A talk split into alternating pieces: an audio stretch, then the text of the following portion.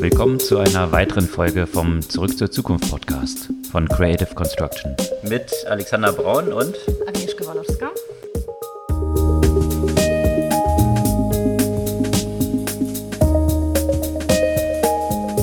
Was gab's Neues letzte Woche? Wieder eine ganze Menge. Was ich interessant fand, wir haben Ende letzten Jahres sehr viel zum Thema Libra, digitale Währung und so weiter berichtet. Das hat sich dann nach dem Ausstieg von vielen prominenten Partnern alles drumherum beruhigt. Dann kam Libra irgendwann mal dieses Jahr mit einem neuen Konzept, aber irgendwie hat das nicht mal so diesen Platz in der Diskussion und den Medien belegt, wie das äh, Mitte, Ende des letzten Jahres war. Beruhigt ist dann irgendwie vornehm formuliert, also eher so Crashing Down, würde ich sagen, weil das ja ein totaler Hype war, ja, da so damals auf der Kryptowelle und man erwartete jederzeit, morgen gibt es keine Landeswährung mehr und mhm. also da, da war die Stimmung so und das hat sich doch ziemlich relativiert in der letzten Zeit, ne, in mehreren genau. Dimensionen. Also be beruhigt in dem Sinne, dass man davon eigentlich nichts mehr gehört hat. Und angesichts dessen fand ich ganz interessant, was ich über Visas Patent gelesen habe. Und zwar, wenn man sich nochmal genauer anschaut, also Visa ist aus dem Libra-Projekt im Oktober 2019 ausgestiegen und nicht mal einen Monat später, also Anfang November, haben sie selbst einen Patent für eine Digital Fiat Currency beantragt. Und da geht es ja auch in die Richtung wieder, wie eigentlich auch Libra sich äh, bewegt hat. Ne? Also die initiale Idee von Libra war, wir ersetzen ja quasi die Nationalwährung und ähm, nach und nach, nachdem es so einen Gegenwind gab, hieß es, vielleicht ersetzen wir dann doch nicht die die Nationalwährung, sondern wird Libra dann quasi von den Nationalwährungen abhängig. Und in diese Richtung geht letztendlich auch der Digital Dollar Blockchain Patent von Visa. Mhm. Also sowas ähnliches, was jetzt eben auch Libra in diese Richtung steuert. Ne? Die wollen ja dann auch eigentlich mehr eine digitale Währung, die an den Dollar geknüpft ist genau. oder noch so ein paar Landeswährungen, aber nicht mehr so ein Basket, wie es am Anfang gedacht war. Genau, das soll ja auch genauso an, an glaube ich, Yen und, und wahrscheinlich Euro geknüpft werden aber eben das äh, Hauptkonzept drehte sich um eben digitalen, um den digitalen Dollar. Also eben nicht, nicht dieses Konzept wie ursprünglich. Und das finde ich halt interessant, wie das so zeitlich auch zusammenkam.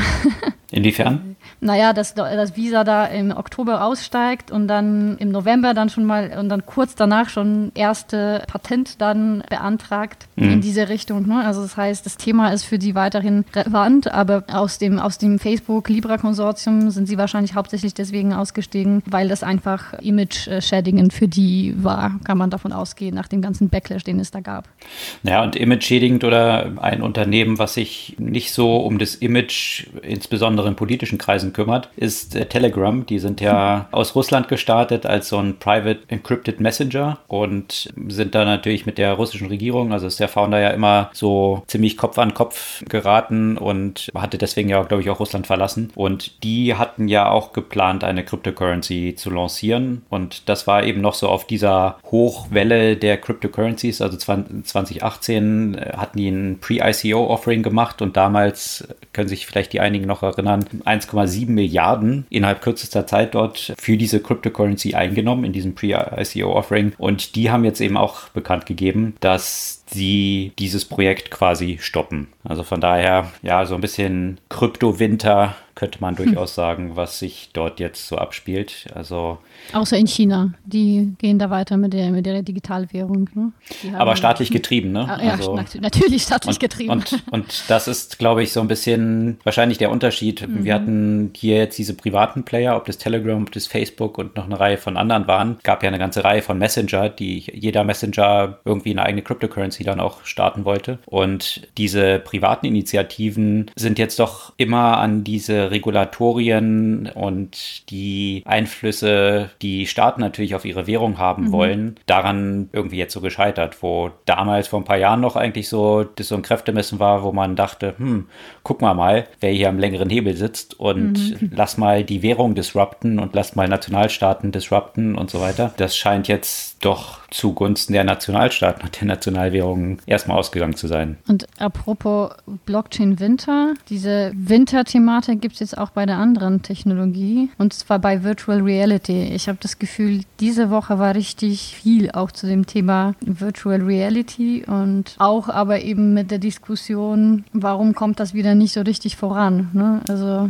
es gab von Ben Evans einen interessanten Beitrag eben dazu, der sich damit befasst, dass wir schon so in mehreren Wellen, so ein bisschen wie mit, wie mit AI, nur ein paar, paar Jahre später gab es ja den Anfang bei Virtual Reality. Immer wieder sollte das äh, die ganze Welt disrupten, schon in, erstmal in den 80ern, dann Anfang der 2000er und, und jetzt wieder. Und, und irgendwie sind wir immer noch nicht dort angekommen, äh, wo die Virtual Reality so richtig im Alltag angekommen wäre, jenseits von Gaming. Ja, und da hat es ja ähnlich wie in der Cryptocurrency auch einen ziemlichen Hype gegeben. Man erinnert sich die, die Riesenakquisition durch Facebook von mhm, Oculus, für mhm. über eine Milliarde und dann diese Townhalls, die Mark Zuckerberg damals so gemacht hat, wo er so als ein Avatar rumsprang in der Virtual Welt und alle Leute da im Raum bei einer riesen Konferenz saßen und die Oculus auf dem Kopf hatten. Das Bild ist ja irgendwie Welt gegangen mhm. und irgendwie, ja, da ist jetzt nicht so, sind nicht alle Leute jetzt so aufgesprungen und haben das so als diesen super Use Case gesehen, den sie unbedingt haben müssen. Also natürlich, wer dort wieder ziemlich weit vorne war, wie es immer in so neuen Technologien ist, ist Gaming und,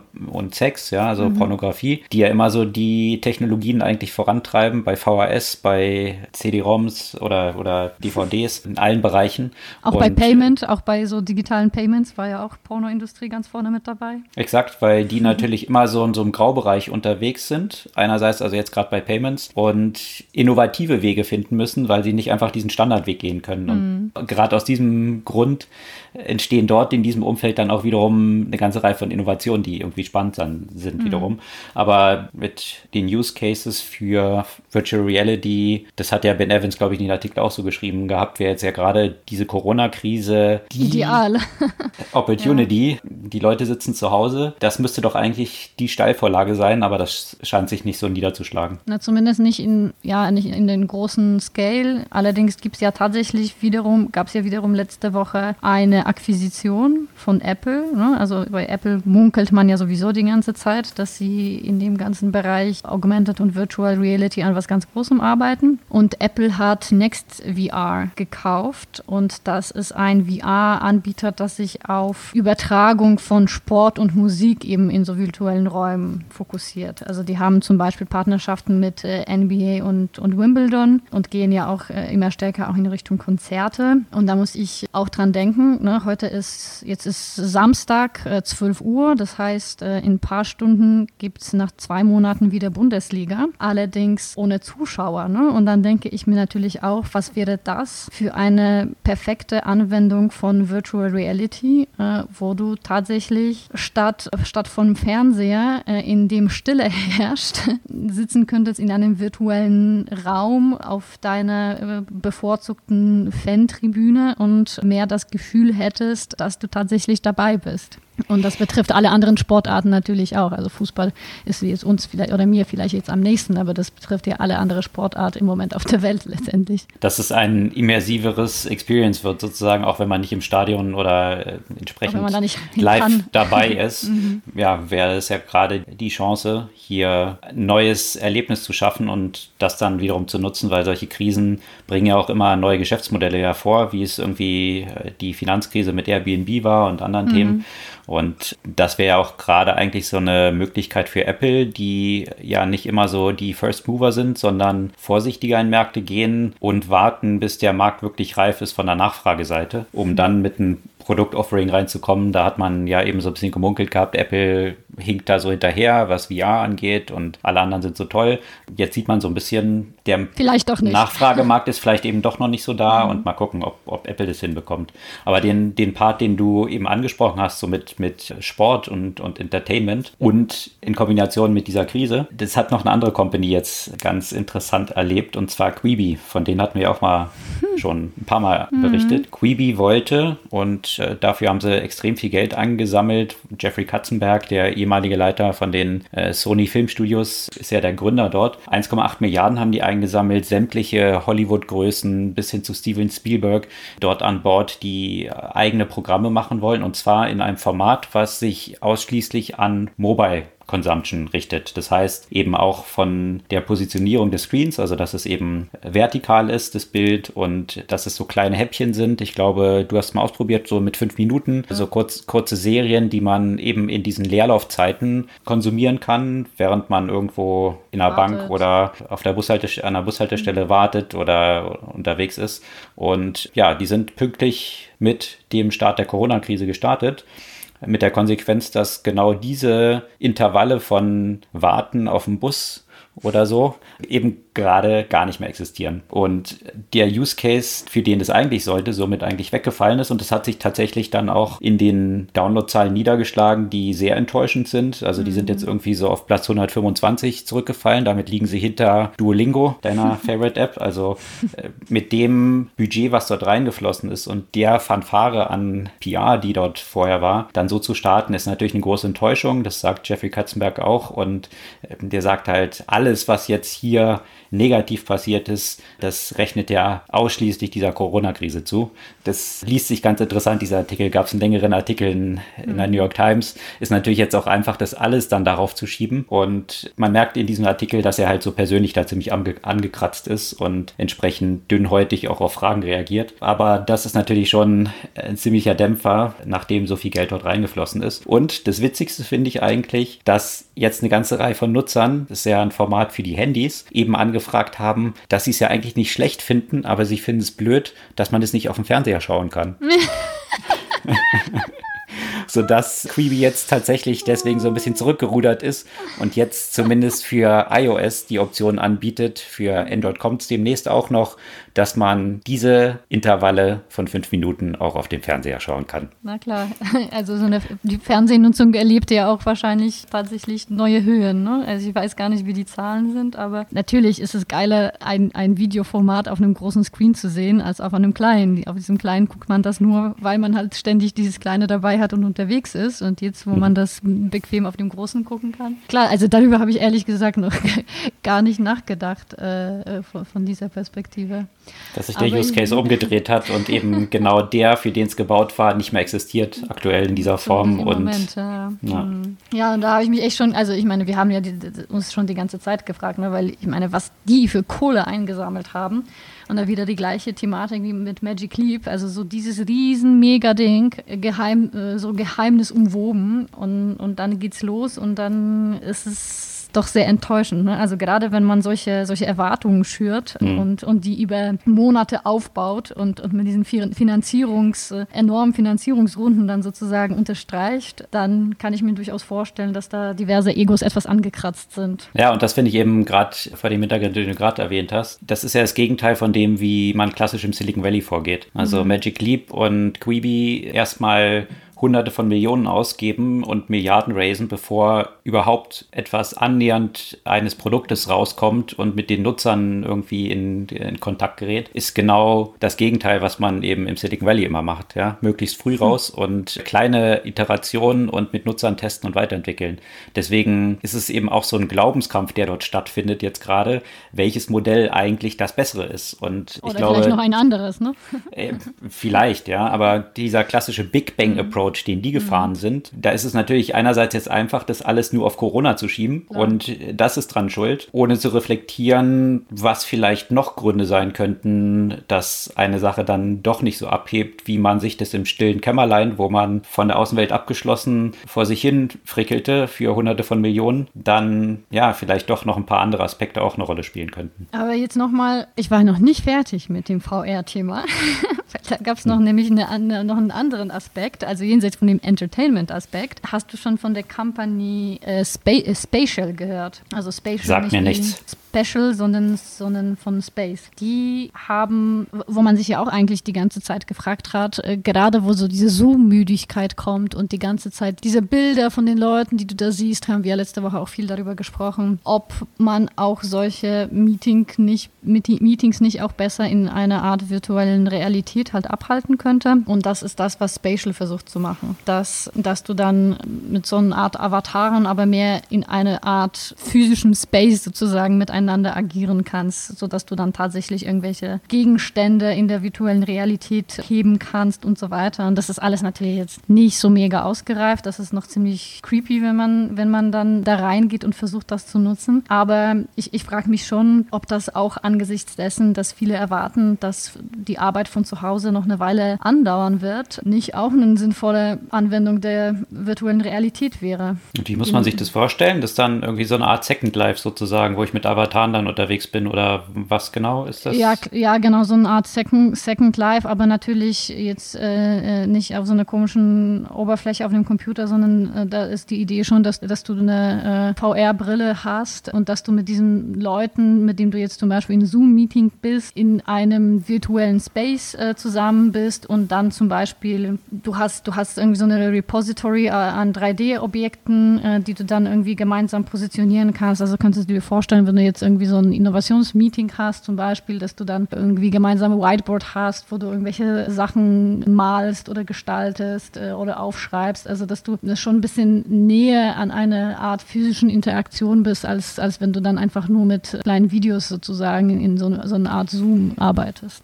Was ich spannend daran finde, ist eben dieses Verschwimmen, deswegen hatte ich jetzt hier auch Second Life erwähnt, mhm. von Industrien. Also einerseits äh, das, was du gerade geschildert hast, du hast so Zielgruppe von Arbeit auf der anderen Seite Gaming so, ja, hm. und, und Gaming immer stärker in so virtuelle Welten geht. Fortnite haben wir ja auch schon ein paar Mal erwähnt, war jetzt auch kürzlich wieder ein Riesenkonzert, wo ich glaube irgendwie dreistellige Millionen von Zuschauern fast daran teilgenommen haben in einer virtuellen Welt, wo ein DJ mhm. aufgelegt hat. Also das, das wird immer größer, solche Events, wo ein realer DJ in einer virtuellen Welt, wie es jetzt Fortnite ist, dann quasi auftritt und das Game eben weit mehr wird als nur dieses Game, sondern dieses weiter sich in eine zweite Welt ausweitende Dimension eigentlich entsteht, wo mhm. Real und Game miteinander verschwimmt. Und auf der anderen Seite jetzt aus der realen Welt kommen, wie du es jetzt gerade beschrieben hast, diese Work Environments, die jetzt stärker virtualisiert werden, dann ja wie so ein Merging in, in, äh, von, von Game und Work dann in so einer virtuellen Welt irgendwie stattfinden. Mhm. Also finde ich ganz spannend, diese Entwicklung,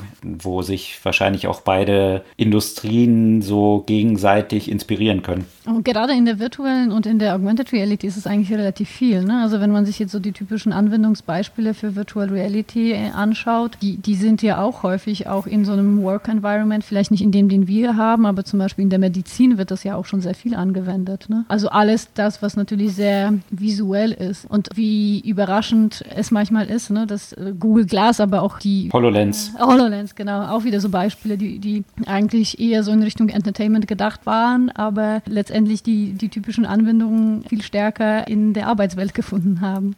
Gar nicht mit virtuell und visuell zu tun, aber umso mehr mit Social und Corona eigentlich, ist eine andere App, die gerade für sehr viel Furore sorgt, und zwar Clubhouse. Äh, ich weiß nicht, ob du davon gehört hast. Clubhouse, Clubhouse genau. Clubhouse mhm. ist ein, nennt sich selbst Audio-Based Social Network. Und zwar muss man sich das eigentlich vorstellen, wie ich kann mich einfach einwählen mit der Stimme in bestimmte Chatrooms, wo ich Leuten, ich kann Leuten folgen und die veranstalten bestimmte Chats, die eben mhm. voice-basiert sind. Und an diesen Sessions kann ich dann irgendwie teilnehmen und mich mit denen unterhalten. Oder einfach eben, hat ein paar Stars jetzt, die dort aufgetreten sind, die irgendwelche Chats, Mark Cuban, glaube ich, unter anderem dort veranstaltet haben. Und das hat so einen enormen Bass gesorgt. Die also kann man sich das so vorstellen wie so ein interaktiver Live-Podcast, oder?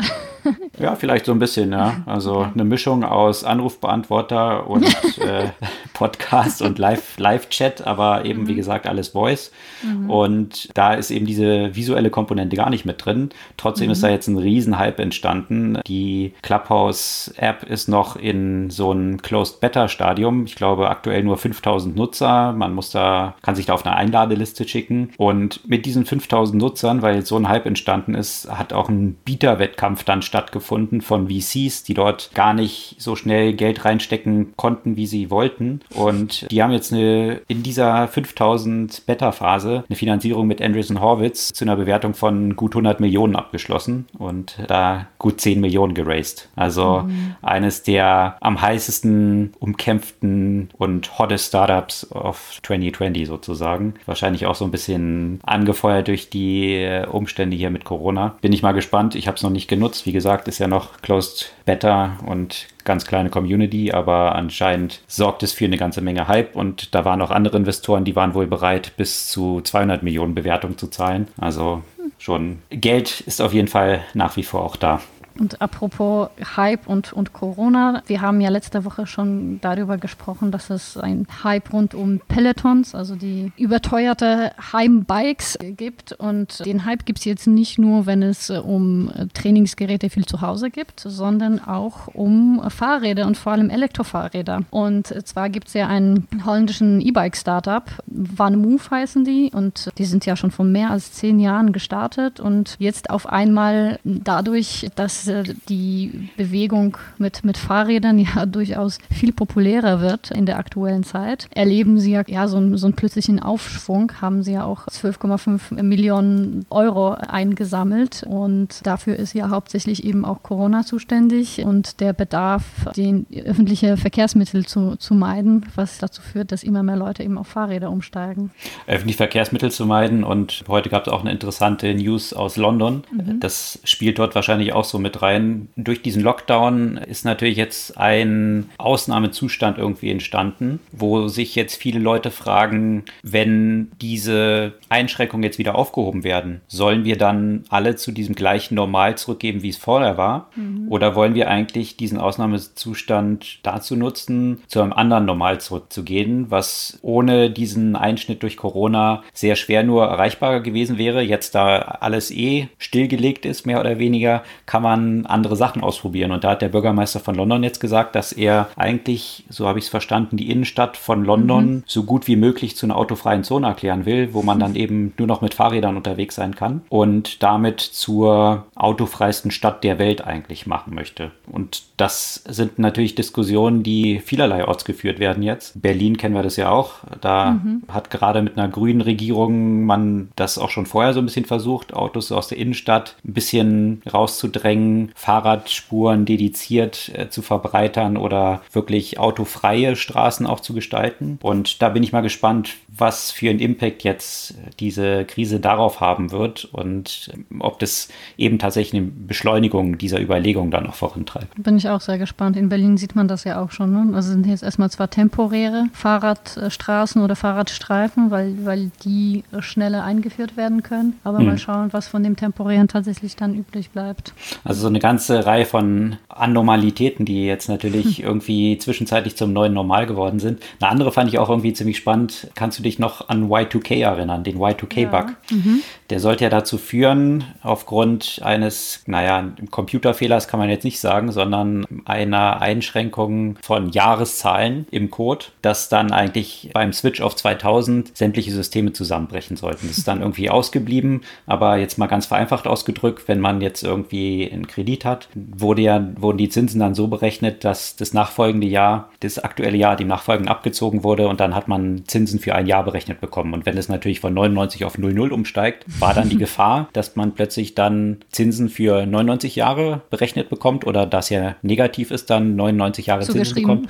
Und also das war so das, was man befürchtete. Ein bisschen was ähnliches ist jetzt passiert in der Corona-Krise durch diese Anomalie, dass der Ölpreis plötzlich ins Negative gefallen ist. Das haben Trading-Systeme natürlich gar nicht erwartet. Also es war gar nicht vorgesehen, dass ein Ölpreis negativ sein konnte.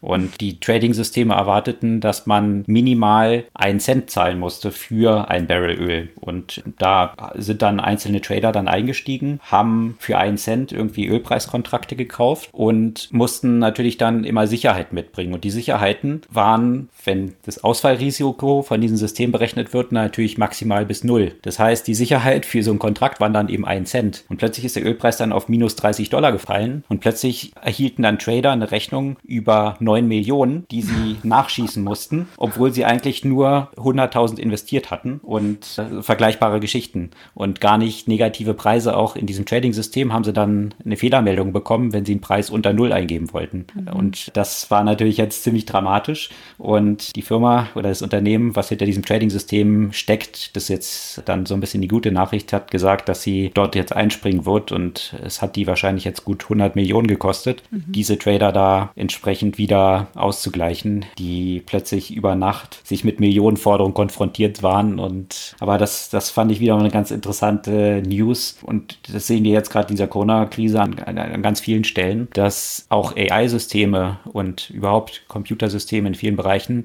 eben plötzlich vor ganz unerwarteten Entwicklungen stehen, die natürlich so gar nicht vorgesehen waren und nicht richtig damit umgehen können. Ja klar, und die haben ja auch nicht die entsprechenden Daten, um daraus zu lernen. Und, und, und, wenn sie, das ist ja so das, das typische Problem, die können, also AI funktioniert nur dann letztendlich, wenn etwas vorhersehbar ist. Ne? Wenn, wenn es ausreichend Daten gibt, auf denen man bestimmte Vorhersagen basieren kann und mit solchen Ausfällen, Totalausfällen, Ausreißer, können Systeme logischerweise nicht umgehen, weil sie eben nicht das in dem Learning Data zur Verfügung hatten. Um beim Thema AI zu, äh, zu bleiben, wo die Technologie im Moment auf jeden Fall gefragt wird, ist in dem Bereich Customer Support und Customer Service. Viele äh, Callcenters können natürlich nicht so weiter betrieben betrieben werden, wie bisher, schon aufgrund der Abstandsregelungen. Es funktioniert nicht immer alles sofort remote und auf der anderen Seite haben viele Unternehmen mit äh, mehr Anfragen zu kämpfen. Gleich am Anfang der Krise natürlich alles rund um Reise, wo die Leute auf einmal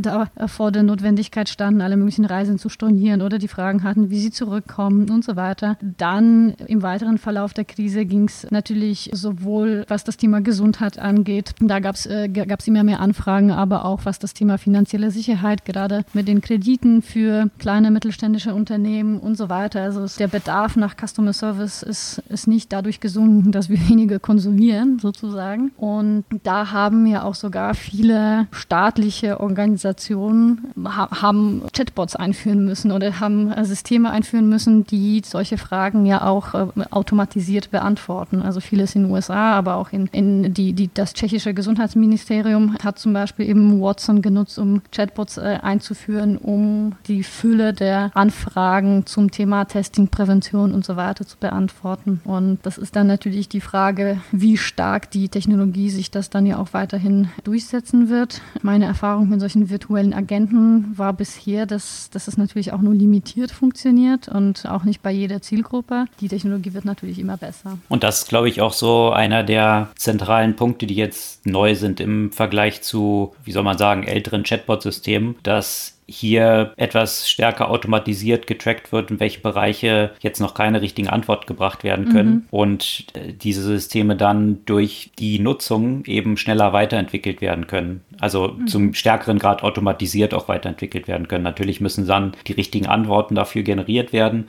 aber dieser Prozess der Ausweitung des Wissens in Anführungsstrichen eines solchen Systems ist eben wesentlich schneller geworden, als es irgendwie früher der Fall war. Aber natürlich und auch, auch nutzerfreundlicher, ne? Weil die meisten assoziieren äh, mit dem Einsatz von Chatbot in Anführungszeichen beim Customer Service so die automatischen Beantworter, die, die man gibt, wenn man bei den meisten Unternehmen äh, hatte ich letztens zum Beispiel mit irgendwie DPD oder DHL oder irgendeinem so Lieferdienst, dass du dann so eine mechanische Stimme hast, die dir sagt, dass du entweder eins oder zwei oder drei aussuchen suchen sollst. Mhm. Und äh, das dann trotzdem nicht versteht.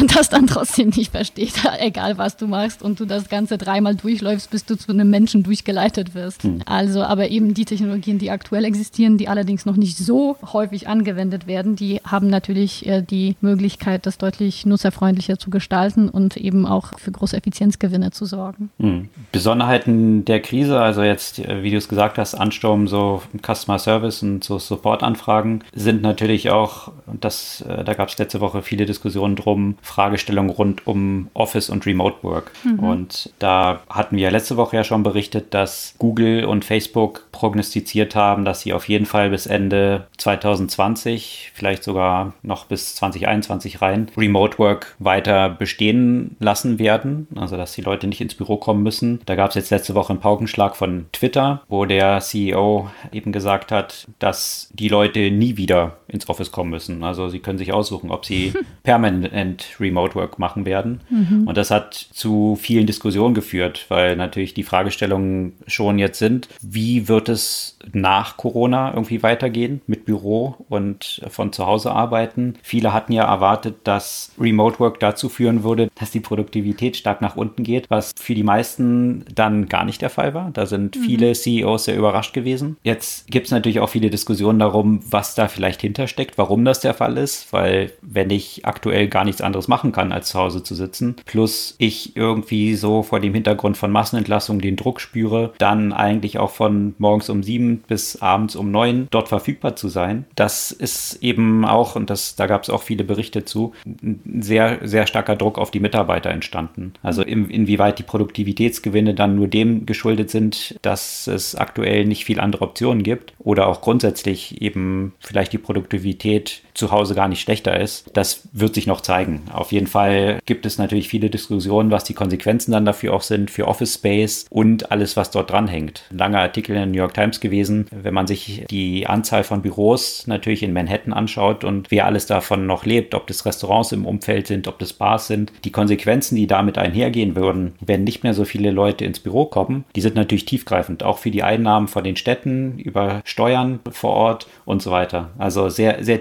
tiefgreifende Auswirkungen, die damit einhergehen können und viele Unternehmen diskutieren das jetzt sehr offen, weil das natürlich auch Kosteneinsparungen, gerade wenn man so an San Francisco denkt, was dort so ein Office kostet, ist natürlich exorbitant und da könnten mhm. schnell ein paar Milliarden eingespart werden, wenn das dann auch eigentlich von zu Hause geht. Und die Diskussion ist aber auch, kann sich eigentlich das jeder leisten, von zu Hause zu arbeiten? Nicht jeder mhm. hat so eine Wohnung, dass er dort die Möglichkeit hat, vielleicht auch noch mit einem Partner zusammen, dann parallel die ganze Zeit zu Hause zu arbeiten und vielleicht auch gar nicht Lust hat, einfach immer mhm. nur in den eigenen vier Wänden zu sitzen. Also Vor auf jeden wenn Fall. Wenn du dir anschaust, wie in äh, New York oder, oder auch in Valley, in welchen Klitschen äh, die da wohnen, auf welchen Quadratmeterzahl, da kann man sich eigentlich wohl kaum vorstellen, dass, dass jemand das über lange Zeit wirklich machen möchte. Auf der anderen Seite sieht man ja gerade in Silicon Valley bereits die Bewegung, dass Leute sich schon überlegen, halt einfach rauszuziehen, gerade nach den Ansagen, das Exakt. wird nicht zurückkommen. Da, da kann man sich ja durchaus vorstellen, dass sich grundsätzlich dieses Städtebild komplett verändert, weil viel mehr Leute leben in den Städten, weil sie dort arbeiten, aber gar nicht, weil sie so gerne in der Stadt leben, sondern würden sie vielleicht viel lieber irgendwo auf dem Land leben,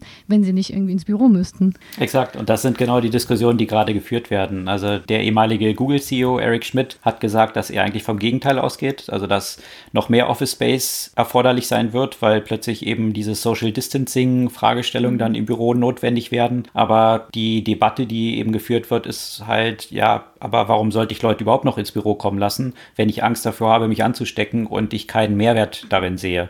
Also das sind so die beiden Pole der Diskussion. Aber eben, das, wie du es gesagt hast, diese Konsequenzen könnten ja durchaus dann die sein, dass mein Wohnort gar nicht mehr so entscheidend dafür sein wird, für meinen Arbeitsplatz, den mhm. ich dann einnehme. Und da ist ja gerade Silicon Valley besonders gewesen, weil mit dem Ökosystem an Venture Capital und all den für die Startups erforderlichen direkt in der Umgebung, in in Laufweite, mussten ja sämtliche Startups eigentlich immer auch in Silicon Valley ziehen, wenn sie von dort Funding haben wollten. Und das, ja, hinter, hinter viele von diesen Aspekten werden gerade große Fragezeichen gesetzt und wird sicherlich spannend sein zu sehen, wie sich das entwickelt dann. Vorhersagen kann man ja viele machen. Hat man auch schon in vielen Krisen gesagt, dass es jetzt alles verändern würde.